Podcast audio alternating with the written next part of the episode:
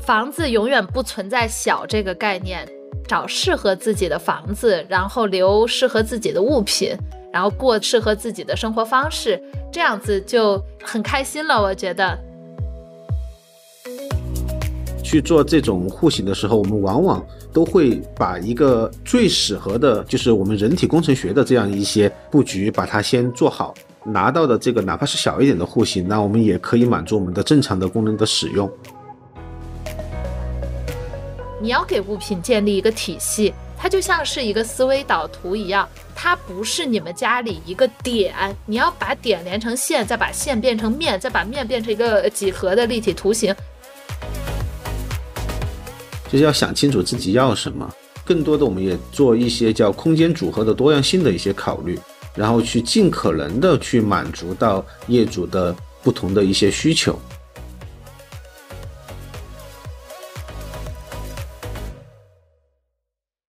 大家好，欢迎回到掷地有声，我是你们的老朋友阿杜。如何收纳一直是一个很火的话题，在日本可以说收纳已经是一门系统性的学问了。我们经常听说的断舍离、怦然心动整理法、极简主义等，都是日本流行的整理理念。现在在我们国内也有越来越多的专业收纳整理师，帮助家庭或者个人去进行物品的收纳。很多人都会将收纳作为职业抱有疑虑，有的人可能会疑惑，既然是在自己家里，那有什么是自己不能收拾妥当的？也有人会疑惑，那这跟保洁有什么区别呢？今天我们就请到了职业整理咨询师卡氏整理创始人西卡，以及香港置地杭州设计负责人蒋浩，一起来聊聊为什么现在社会需要整理师这个职业，以及在这个物质显得有点过剩的时代。我们要如何处理自己与物品以及空间的关系？那么接下来，请两位跟我们所有的听众朋友打个招呼吧。大家好，我是西卡。大家好，我是蒋浩。西卡好，好，两位好。我们先请西卡简单介绍一下自己的职业经历吧。呃，因为我自己其实也特别的感兴趣啊。你在从事这个专业的整理咨询师之前，你都做过一些什么样的工作？然后，呃，是什么样的契机让你从事现在这样的工作？我是二零一八年开始从事做整理咨询师，在这之前，我是一个普通的互联网大厂广告狗。然后在一八年之后，然后就进入到了整理收纳行业，也是金特马里会官方在中国大陆为数不多的认证的咨询师。好的，是专业认证过的，有有证书的，对吧？对 对对，在美国官网上可以查得到。好的好的，嗯，贾浩来介绍一下自己吧。我是在二零一二年加入的那个香港置地的设计部，嗯，一九年之前呢一直在重庆工作，然后后来去到上海，二一年的时候我来到了杭州，嗯，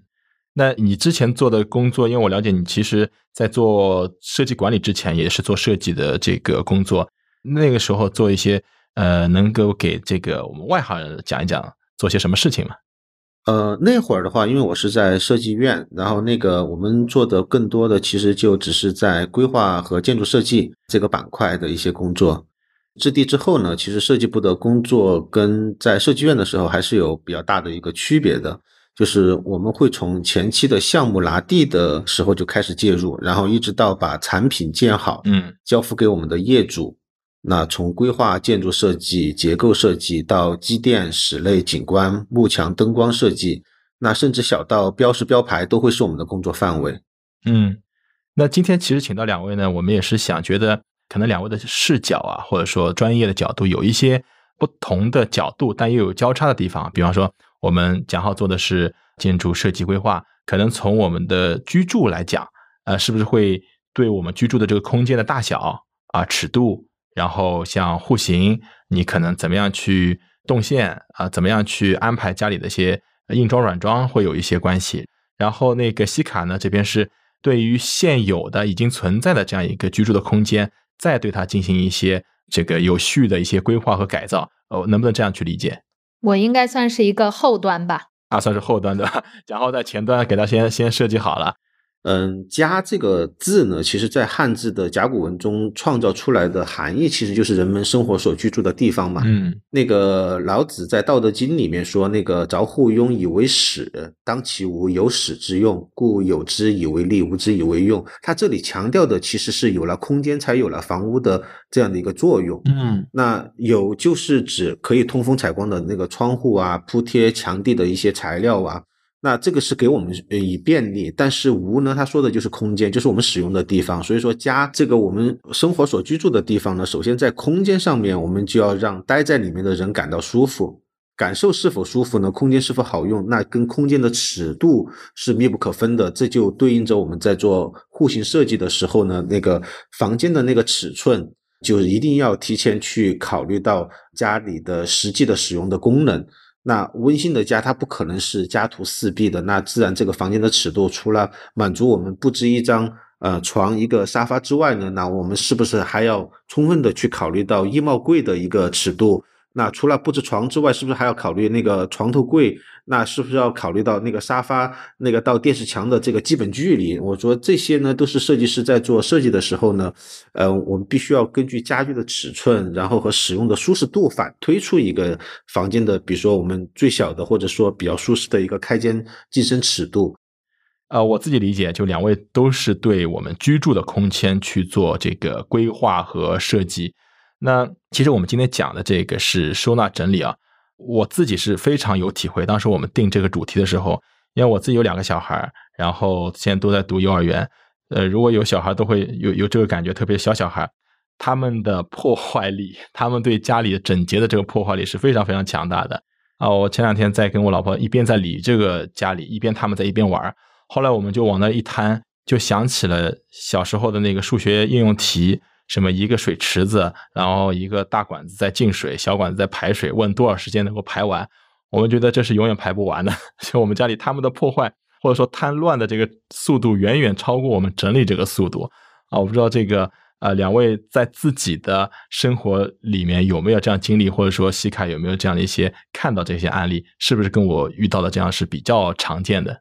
呃，我这边的工作的话，确实会比较常见，尤其是一些。家里有娃的一些人士，是家家都会遇到这样子的情况。就算是很多专业人士，包括金特马里会自己，他也遇到这样子的情况。但是呢，就是怎么去处理，可能就要看说家庭成员之间怎么样去沟通，怎么样去引导孩子吧。其实这一点可能是更重要的。嗯，我不知道你从业这几年以来啊，就是观察到呃人们家里这个，因为我们说家里乱东西多嘛。那囤积东西啊，或者说这样一些呃习惯，有没有一些相对普遍性的情况，或者说有没有一个变化的趋势在里面？我先说第一个普遍的情况吧，就是大家普遍不太区分得出东西多，还有家里脏和家里乱这三个概念的一个区别。就有些人会觉得，就像刚才大家说的，可能往前几年，当整理收纳在中国还不是特别的。啊，影响的时候，那个时候可能网络上还没有这种视频平台，嗯，那那个时候大家一提到这个概念很模糊，都会把它和所谓的保洁和家政搁在一起。对，那么其实很多家庭后来在接受了整理这个概念，接触了我们之后，他会发现说脏和乱是有很大的区别的。那阿姨可以帮你解决脏的问题，但是她不敢碰你的东西。还有一些就是家里是一些高净值人士，甚至家里的衣帽间。还有一些珠宝柜之类的是不允许阿姨进入到的，所以这些就是更无从谈起怎么去整理，因为阿姨也不认识，阿姨也不敢动。那这是一种情况。那另外一种呢，就是我说的东西多和东西少以及东西乱的一个区别。我们遇到过很多家庭，他东西甚至可以说是少，也没有很多，但是依旧很乱。那有一些家庭呢，它东西很多，但是让你觉得很有美感，所以这个它也不是一个可以替换的概念。是的，是的，对。那第二个大问题就是一个趋势，我会觉得说最主要的趋势可能还是疫情带来的，因为疫情这几年间，大家很多时候都是在家里，那没有再像以前那样子就经常可以去出去度假呀，啊，可以很长时间不在家里这样子的一个情况。那很多人他在家里久了，他就会瞅家里哪里都不顺眼，然后就会去买一些东西，可能去排解掉他无法出门的那种郁闷。然后家里就会开始囤一些东西，对，然后尤其是这种消毒水呀、口罩，那这些自然是囤积的东西的一个大类了。关于这个，我其实我很羡慕我们重庆的同事啊，我们重庆同事经常，不管是朋友圈炫耀，还是跟我当面炫耀，就家里房子又大，然后有的是我们很多同事都自己的业主嘛，住着自己的公司的房子，甚至是住着自己设计的房子，就就特别舒服。然后我想问问看蒋浩这边，就是如果我们先从这个最基础的部分，从房子本身入手，我们有没有办法让这个什么样是理想的户型或者房子设计，能够为后面解决这些所谓的收纳整理这个这个很痛苦事？因为我我现在是没有办法，我觉得我这底层的这个问题都解决不了。有没有一些，比方说落到户型或内部的一些设计本身，有没有觉得？呃，具体的例子可以跟我们讲讲，比方说什么样的会比较好一点？比方说，我所粗浅的 认知就是很早以前人们总是觉得啊，房间要大一些，后来客厅变大了，后来最近几年大家的趋势好像是说，居住的空间大家都会把这个叫生活空间放到一个大的一个，因为不太有太多客人到家里去做客了，然后大家可能会把什么书房也搬到外面来了，然后大家活动空间全都搬到外面来了。那这个其实跟我们收纳整理生活都有相关嘛？这个有没有一些具体的？一些例子或趋势跟我们分享一下，这个有的，其实就是刚刚呃，包括西卡提到的关于疫情这段时间对，就是这几年嘛，对大家的影响也是比较大的。然后我们常常都可以听到后疫情时代，然后我们的产品该何去何从。那个阿杜你也讲到了，就是呃，我们其实一些生活习惯其实也在改变。嗯，那比如说我们做呃户型的时候，有些时候就是我们可能会。对我们的那个客厅里边，就可能是之前是餐厅的那个区域，嗯，那我们现在有可能不一定是做餐厅了，有可能它只是做一个比较大的、功能比较全的一个吧台。啊，那我们是不是把我们的那个餐厅的那个餐桌，有可能就是像做一个比较大的一个书桌一样，然后就把它搬到了那个就是以前客厅的那个位置。那客厅的功能现在就是在减弱嘛，嗯，那我们把那个书桌的功能搬过去之后呢，在书桌上面，有可能小朋友就可以。做作业呀，然后我们陪他们做作业啊，这些啊，然后也可能会把在家庭聚会的时候，那个书桌有可能成为我们一个比较大的一个餐桌，那甚至是我们一个家庭娱乐活动的这样的一个场所。嗯，啊，我就甚至就是现在可能那个客厅的电视墙上现在有可能都不再挂电视了，我估计很多家庭都是这样了。最近几年，我们收纳的新房里面那个电视墙都是做收纳柜了。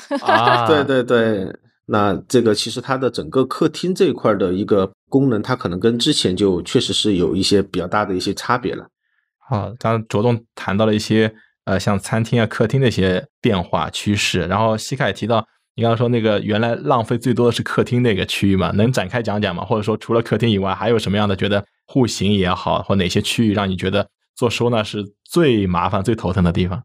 客厅和玄关吧，这是这几年来我和我的委托人们就是共同的一个痛点。那其实像玄关这个部分啊，尤其是就所谓的咱们一直在说的后疫情这个时代，大家玄关有没有注意到？你在玄关多了一样东西要收纳，就是消毒还有这个防疫用品。那么这个东西如果你不搁在玄关，那你搁在哪儿呢？你你搁在卧室里，它指定是不合适；你搁厨房那也不合适，你只能搁在玄关。搁在玄关的话，咱们中国的户型的玄关是非常非常的没有存在感的。可能有一些欧美设计的，或者是说一些大 house，它里面的玄关可能会稍微大一点。一般来说，就是嗯，一百二十平以内的房子吧，我们去过的玄关，它都是一个很窄、很小，甚至没有的一个状态。那么 家里人对吧？就是家里人，你一进来的时候，你第一冬天的外套没有地方放。第二，你的口罩还有消毒的洗手液没有地方放。第三，就是鞋子，大家的鞋子很多，鞋子也没有地方放。所以整个的玄关它承担的一个收纳功能，就是一个非常庞大，但是在房间里又是一个没有收纳空间的一个状态。所以其实这两个空间，我是迫切的希望未来咱们的户型中能够有一个比较大的一个空间，能够给到大家去发挥。对这个事情。就问我讲哈，这个未来的趋势还会有变化吗？或者说这种小户型，我没有办法专门辟出一个玄关的概念，有没有解决之道呢？现在，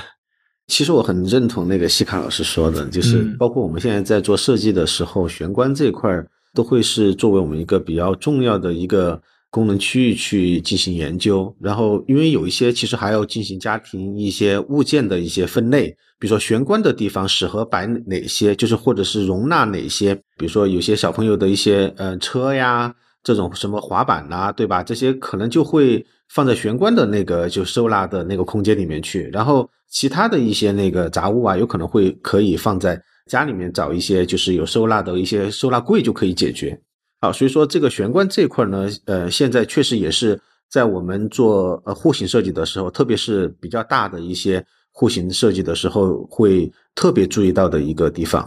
就是还是回到我们之前说的，呃，你小了之后，呃，你说你有没有这些功能？呃，我我我想啊，就是肯定还是有的，扎心的，对，还是但但是但是确实它会呃难一点。但是我们现在呢，呃，也会尽量去考虑到，就是之前有些时候你可以看到有些户型设计里边，在入口的地方，它甚至可能连鞋柜都没有地方规划。嗯，那这种肯定是会存在比较大的问题。那我们现在比如说稍微小一点的户型，那至少。呃，鞋柜除了鞋柜之外呢，我那鞋柜的厚度是不是我可以适当的做一些那个提升？那除了鞋柜之外，我还可以容纳一些呃小的那些就是杂物堆放，对吧？嗯，那这种其实可以做一些适当的一些补充。不过房子这个东西啊，就是再大大家都不会觉得大，就像钱一样，再多你永远 不会觉得多。对，所以呢，就是我们作为整理师的话，其实。呃，我们还是说建议大家，就是说，首先你你要意识到说家里自己的成员有几个，因为一旦你的成员增加了，你的东西肯定是增加的，这个是没跑没得商量。那么还有一个就是说，随着年龄的增长，那你的东西也会越来越多，这也是一个必然趋势。那还有一个就是人生阶段的改变，每当人遇到重大的事情，生老病死、结婚生子。然后就这一类的事情，一定会使物品有一个巨大的量的变化。那所以在遇到这样子的事情的时候，大家要提前准备好。大家可能最经常准备的就是，哎，我要结婚，我要买个新房子。那除此之外，大家从来没有考虑过说。在我遇到一个人生的阶段的一个上升的时候，我是不是要考虑说，我原来人生阶段的那些东西就可以相应的让他舍弃一些，然后去迎接我的新的人生？因为你的人生不可能一直往上摞摞摞，就跟考古地层一样，是吧？就是我们我们整理的时候，真的整理过这样的的家，他的家就像这个考古地层一样，大概分十层，你可以从上面一层。一直追溯到明朝中期，就真的是离谱。所以在这样子的只进不出的家庭里面，你其实很难要求他说：“哦，你随着朝代的更迭，你你家里的房子越盖越大，越盖越大。”他可能几十年就住这么一个房子，但是他的东西是一直积压的。所以我们给到的大家的建议是：很多东西就算你舍不得，你一定要认得清楚，对自己来说什么更重要吧。还有一个建议就是电子化。就不管是孩子们做的手工也好，大人们的一些照片也好，其实这些东西大家如果能把它电子化的，尽量还是可以考虑电子化去压缩它的空间。嗯，因为前面西卡讲到这个，我就想到了之前其实也蛮久的，就是一个观念叫断舍离嘛，说你要舍得把一些东西给丢掉。这个事情呢，我觉得可能我我自己经验来讲，年轻的时候好做这个事情，随着这个年岁上去。比较难去做这个取舍的这样一个事情，因为我我知道西卡之前在拍摄那个叫我在武汉整理遗物这样一个节目，可能这里边就会遇到一些相对比较难取舍，或者说更特殊的一种情况。有没有之前遇到这个遗物整理的这样一些经验？就这个东西本身不是说你现在你在场的人他所决定的，是已经过去的人他的那些东西，碰到这样的情况会有一些什么样的不同吗？嗯，其实遗物这个东西，它和咱们大家伙日常在用的东西确实有很大的区别，因为它不再是一个功能化的东西。嗯，我们人的东西总共有五大类：衣物、书籍、纸质文件、杂物，还有纪念品。那么在最后这一类纪念品里面，其实它就囊括了遗物的部分。我们曾经就是在我还没有正式开始做遗物整理这个品牌的时候，我们曾经嗯在家居整理的过程中。比如说，你你看到一个年轻姑娘的衣柜，她的衣柜就是一些很时尚的裙子或者怎么样，但你突然又看到有一件衣服，它是有年代感的，而且它的就是颜色配色不像是一个年轻人在穿的，那这个时候，我我我当时就在这个案子上就有问这个委托人说：“哎，这个衣服是你在穿的吗？”然后果不其然，这个衣服曾经不属于他，是属于他过世的母亲的。最早在遇到这样子的情况的时候，我就有意识到说，其实很多人他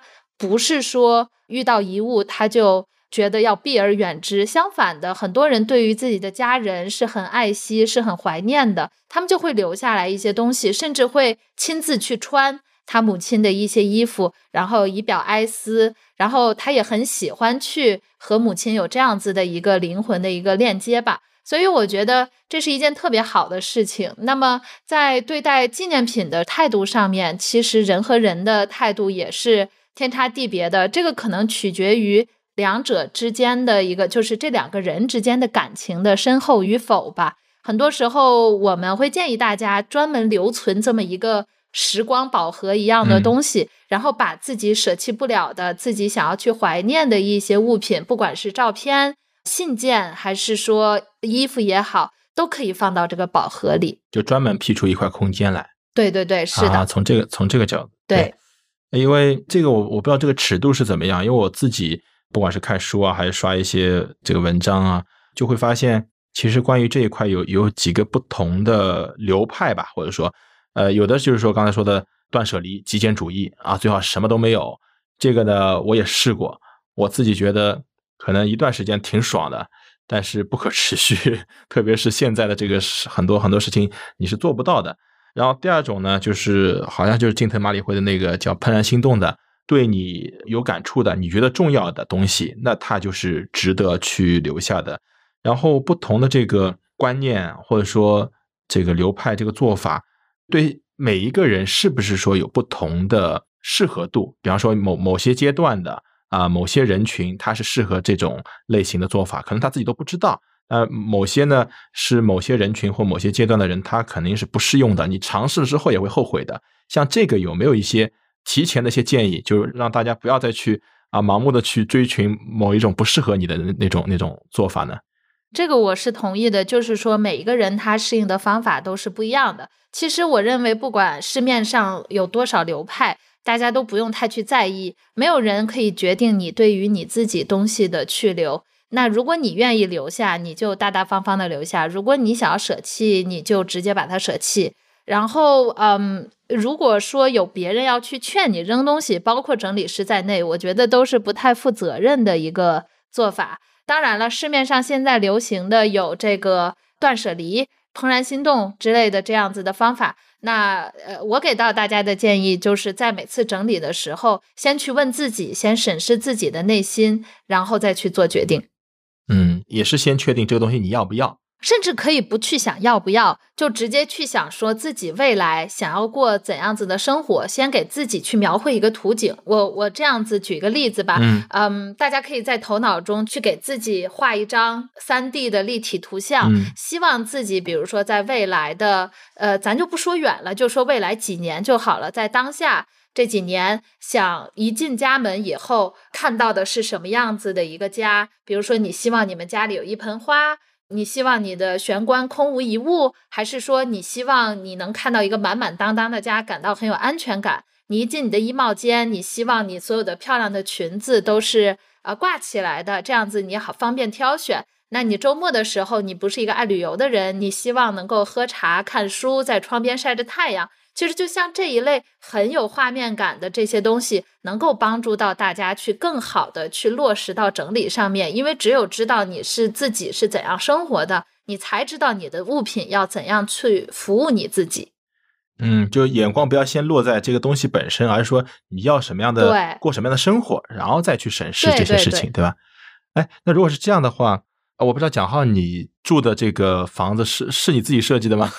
呃，我自己设计的，自己哦，那太好了。那这个有没有说是那种像玩游戏一样的玩那个叫什么《我的世界》？你自己搭建一个世界，然后按照自己的想法去做，呃，是不是真的实现了你自己的设想？就像刚才西卡说的，我希望是什么样生活，然后我怎么设计，然后包括后面的一些布置也是这么来的。你你你有这样的经验可以跟大家分享吗？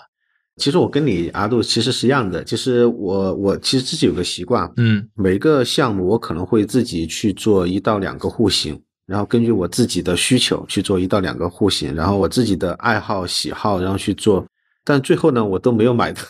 啊，没有买到自己最想要的那个户型。对对对，因为因为确实，呃，我我发现这个户型其实在市场上面真的还是较好的。但是呢，我觉得，嗯，始终我们现在就哪怕是我现在呃住的稍微小一点的这个房子，但是至少有有几点，我觉得是我们当时是做的比较好的，就是嗯，对房间尺度的一个归纳和整理，呃，包括标准化。嗯，举个例来说吧，就是我们的。厨房卫生间，其实我们不管是再大的家、再小的家，厨房卫生间里边那些我们的呃器具，对吧？那个就洁具，嗯，那其实它的尺寸其实是固定的。那我不可能因为一个小的户型，那我的这些尺寸就变小了。对，实际上我们去做这种户型的时候，我们往往呃都会把一个最适合的，就是我们人体工程学的这样一些布局，把它先做好，然后呃把这个户型的。卫生间里边的，包括那个厨房里面的这些尺寸，先把它就是标准化出来之后，我们拿到的这个哪怕是小一点的户型，那我们也可以满足我们的正常的功能的使用啊。其实这一点其实是当时我们在比较早之前，就当时在做一号湖畔的时候，当时就去做了这样的一个事情了。但其实谈到这个整理收纳啊，一开始西卡就说了，跟我们传统观念最大的不同就是，它是说指的是物品。你的物品的多少以及如何去分类和整理，跟我们传统的呢，就以前的保洁，你把它弄干净，把它收拾起来，其实还有本质的差异。刚才西卡说的那个场景就很明显对比。我们传统的，至少我父母辈，他们觉得东西只要塞到柜子里边，门一关，这事情就搞定了，至少外面是好看的。但是我就会发现，塞进去的东西我很难拿出来，我甚至不愿拿出来，我甚至我根本就找不到。这其实跟我们的这个物品整理收纳，包括我们想要的生活是是背道而驰的。那其实它的核心，我觉得还是说我跟我我家里的这些物品的这个关系。可能我呃物品少的时候呢，每件物品我都知道它干什么用的，它哪里来的，我什么时候需要我都能去调用它。但东西一旦多了之后呢，我会慢慢发现有些东西好像不属于我。什么叫不属于我？我举个例子。我我有的时候会打开一个柜子，然后发现里面某一样东西，我都想不起来我家里为什么会有这个东西，然后它占用了我家里那么多的空间，甚至占用了很久。或者是有的东西呢，我曾经觉得它对我是有用的，然后我很多年没有去用它。就前两天，我在我家柜子的一个角落发现了一个一个篮球，很多年以前。啊，我我想啊，我赚钱了，我我买一个好呀。还年轻的时候，刚工作的时候，想买一个好一点篮球，满足学生时候的一些愿望。后来那个篮球没打几次，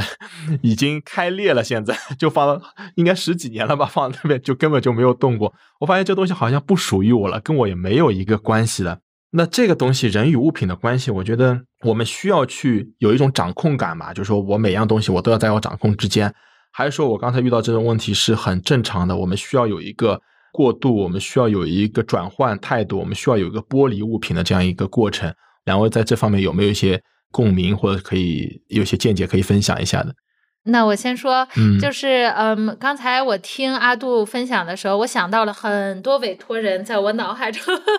对，然后有很多概念啊，我一个一个说。就是第一个就是断舍离这个概念，就大家会觉得说断舍离只是让自己扔东西。但其实它有一个很重要的一个落脚点，落脚的是脱离执念。就每一个人都有自己的执念，嗯，当我们在面对物品的时候，它就会操控我们去购买或者留下一些我们可能本不需要的东西。那么这个东西，我我并不是说大家一定要完全的要去摒弃它，因为太难了，而且你生活在这个社会上，你需要很多东西加持自己。但是尽量的在整理的时候。要彻底的去思考一下。我打个比方说，有一个男孩，这个男生呢，他呃有很多书，他在整理书籍的时候，他就仔细的想了一下，跟我说：“我买这些书，我就不是看的，我就是要装。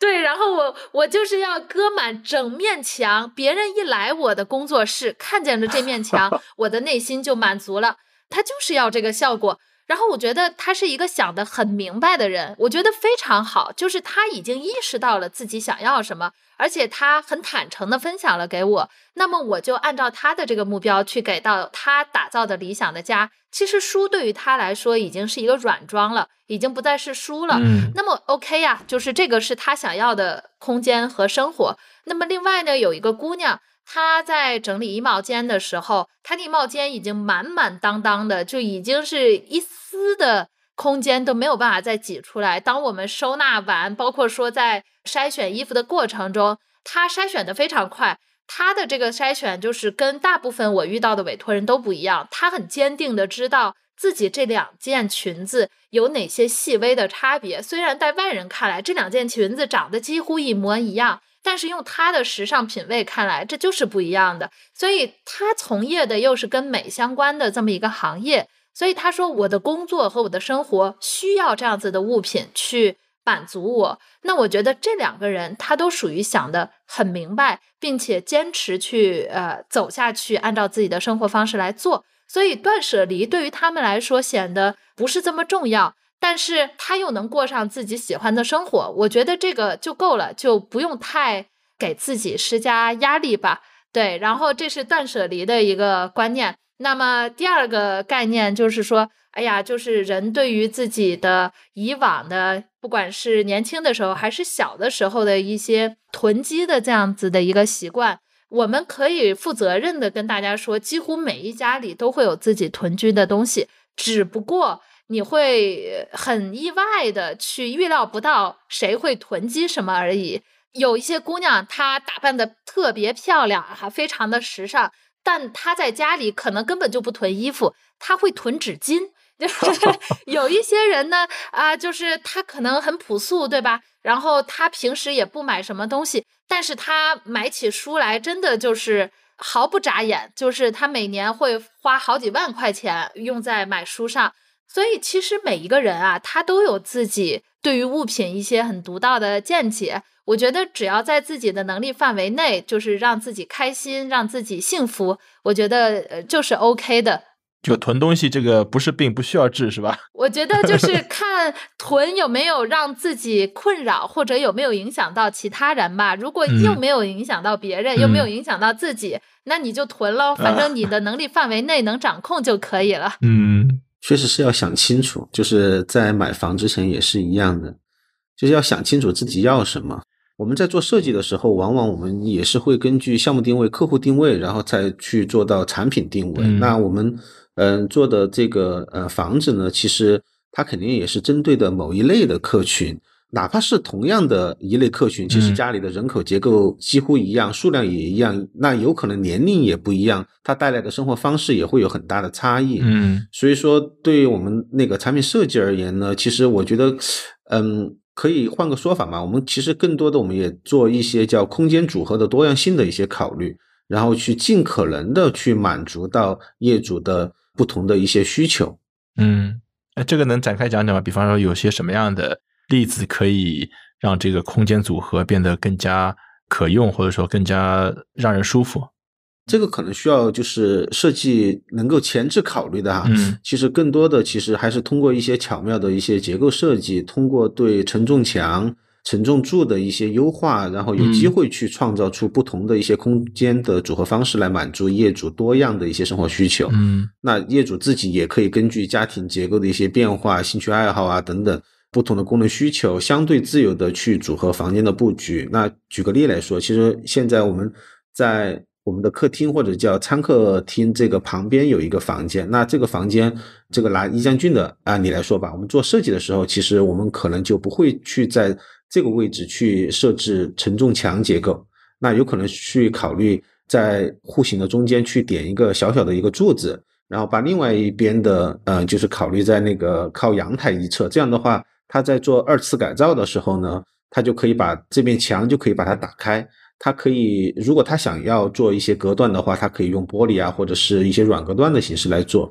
那他不想做隔断，他打开之后，他也可以做一个客厅功能的一个延续，然后它可以做成一个茶室。那这个空间它可能就会比较多样。那还有一种可能呢，就是比如说像我们的主卧室，主卧室旁边的那个房间，那因为随着年龄的阶段的不一样，有可能比如说生小孩之前那个房间有可能会做成自己的一个衣帽间，就像 那个西卡老师说，他有可能一个人独居的时候，他有可能需要一个很大的一个房间做他的呃衣物，他可能做一个挂个衣杆就可以了。那可能有小孩之后呢，那个房间。可能会作为自己的一个就是呃婴儿房，这样的话，他在照顾小孩的时候可能也会比较方便。那这个房间和主卧室之间，它的那个结构上面，那我们可能也要提前去考虑到它将来可能可以套在一起使用的这个一种可能性。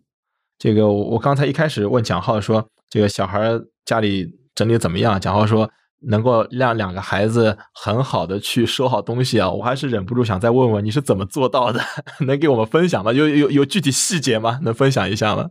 大一点的小朋友还是比较好的，小一点的呢，其实相对来说习惯肯定没有大朋友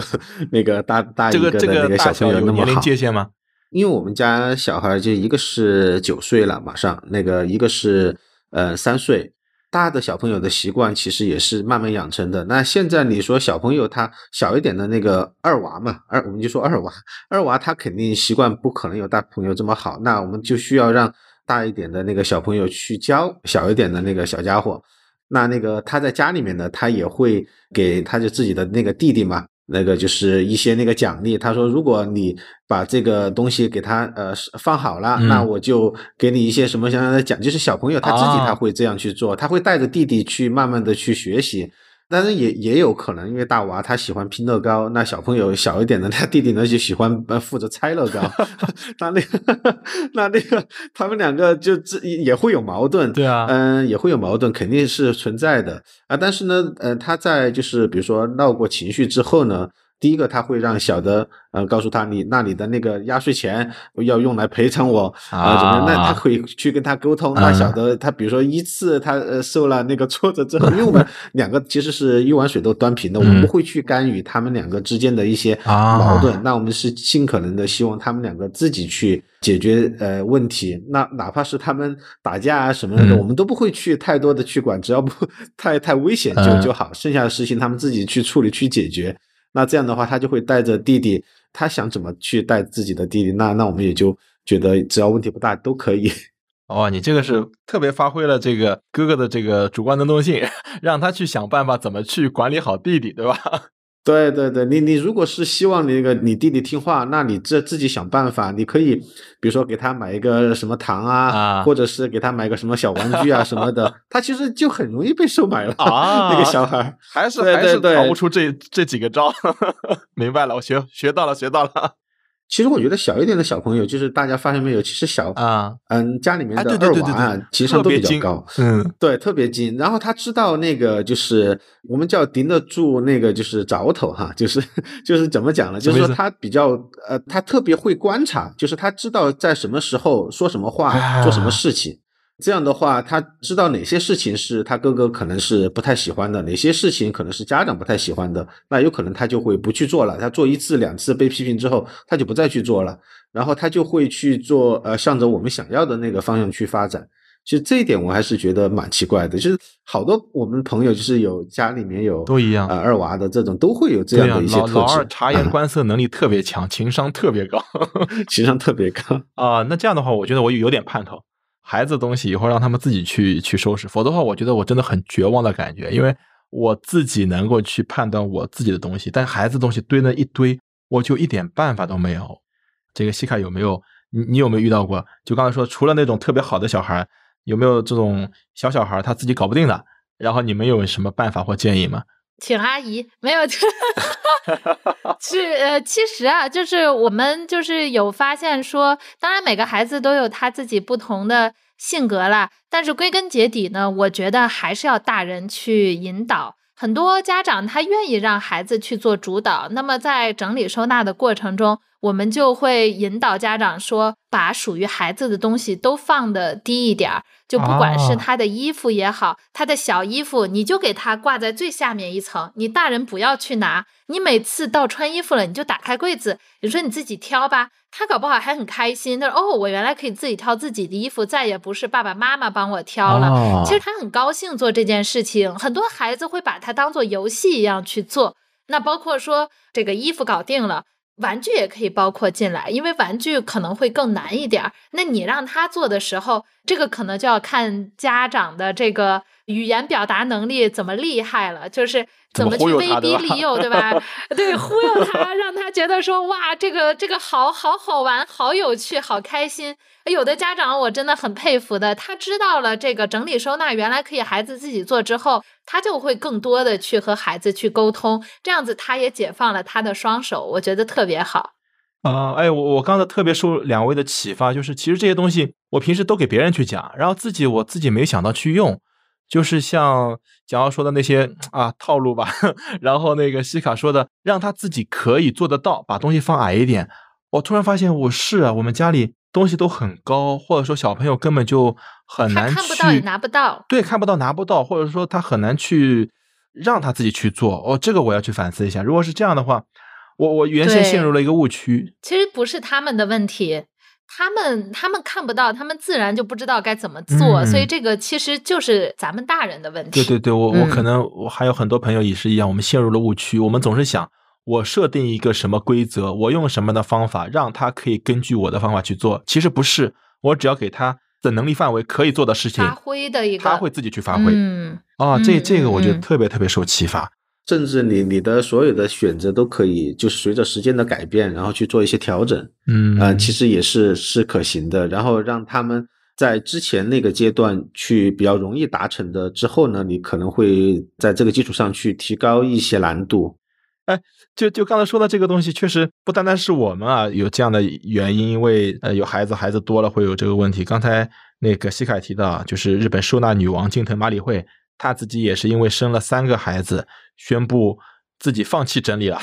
然后有人看热闹说啊，算不上偶像塌房，但其实我看了一下他的文章，他所谓的放弃整理是说，原本他每天都要井井有条的，要求全家人都井井有条，他只是每周让自己家里有一天是不整理的，这就是他已经放弃整理了。人家标准是不一样的，这是我的判断。我不知道在西卡看来，他有没有违背他的这个原来说的怦然心动这个理念，或者说他的这个观念有没有什么变化？我们普通人有没有可以去借鉴的？嗯，就是这个怦然心动的定义啊，看上去很简单，但其实还蛮深奥的。他讲的怦然心动呢，就是说你去选择自己怦然心动的物品，从而呢去过自己怦然心动的人生。那大家就注意一下，每一个做家长的可能都深有体会。当自己单身的时候，有单身的快乐；恋爱有恋爱的快乐，那么做父母也有做父母的快乐。其实怦然心动也是这样子的一个道理。那么金特马里会她意识到说，我已经进入到了一个新阶段，那就是三个宝宝的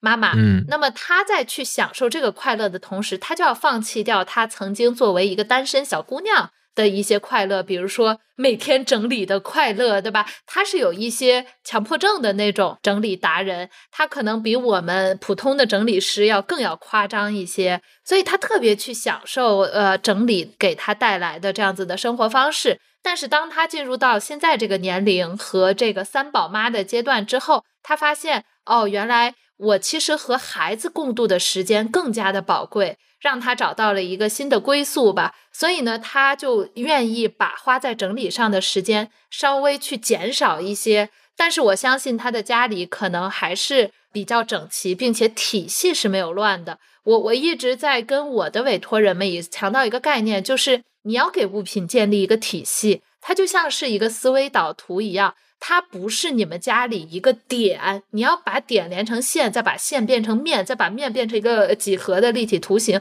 它其实是一个进阶的过程。那么，如果你们家的物品体系建立起来了，至于你的东西有没有摆得很整齐，它就是一个次要的东西。我举例说明一下，大家有没有想过自己家里的纸，就是纸巾这个东西，是放在同一个地方吗？我去到很多人的家里，他的纸巾玄关有，卫生间有，卧室也有，他就是都摆一些，然后摆着摆着摆着他就忘了，然后他就又买，买了以后又开始囤。当我们整理的时候，我们就从家里的各个角落收集了好多纸巾，最后发现有的纸巾，大家知道吗？纸巾是可以过期的，就他们家连纸巾都过期了。然后就摆了大概有三个立方米这么大的一个空间，然后他很吃惊。那这件事情就说明了，就是说他没有给他的纸巾建立一个体系，也没有给他纸巾一个固定的家。如果说你把你的纸巾就放在一个柜子里，你这个柜子里面可以乱，你不用把它像垒砖一样垒起来，你可以把它就丢进去。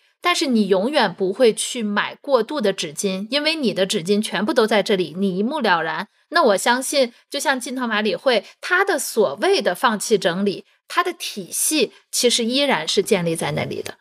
嗯，只是表面上看不追求那么的一丝不苟那种样子。对，因为宝宝要爬来爬去，然后玩来玩去，对这个其实是很正常的，就各位父母也不用太过于担心这件事情。那他其实也是经历了这样一些过程嘛？那他可能说比较初代或者比较创始人级别的。那现在像我们现在再去看他们经历过的这些东西或者积累的经验，能不能比方说你能不能给到我们刚成家或刚出来独自生活的年轻人一些建议？就是说你其实提前可以预设或者说预留一些以后变化的空间和余地，有没有这样一些建议可以给到大家呢？是的，这一点非常重要。虽然我没有当过父母啊，但是。从我的工作经验上来看，这个只多不少，就是空间预留空间这件事儿。嗯，我正好呢，就上周有遇到过一对准宝妈宝爸这样子的一对夫妻，他们就是准备去迎接他们的宝宝。当他们在跟我讨论他的装修方案的时候，我很惊愕的发现，他们没有给宝宝预留出什么样的，就是很多的一个物品的空间。他们给我的答复是，当我问到他们说。哎，为什么就是家里的宝宝的这个东西，你们打算放在哪里？为什么没有专门去给他打造一个储物间，或者是说储物柜？嗯，那他们说，宝宝能有什么东西啊？这么小的孩子，对吧？就能有啥？太无知了。对，有图样啊，就是。我说，虽然我是未婚女性，对吧？但是我可以负责任的告诉你们，你们这个装修方案一定要改，是吧？就是我们去到过很多，就是家里有宝宝，甚至说已经生了二宝、三宝这样子的家庭中，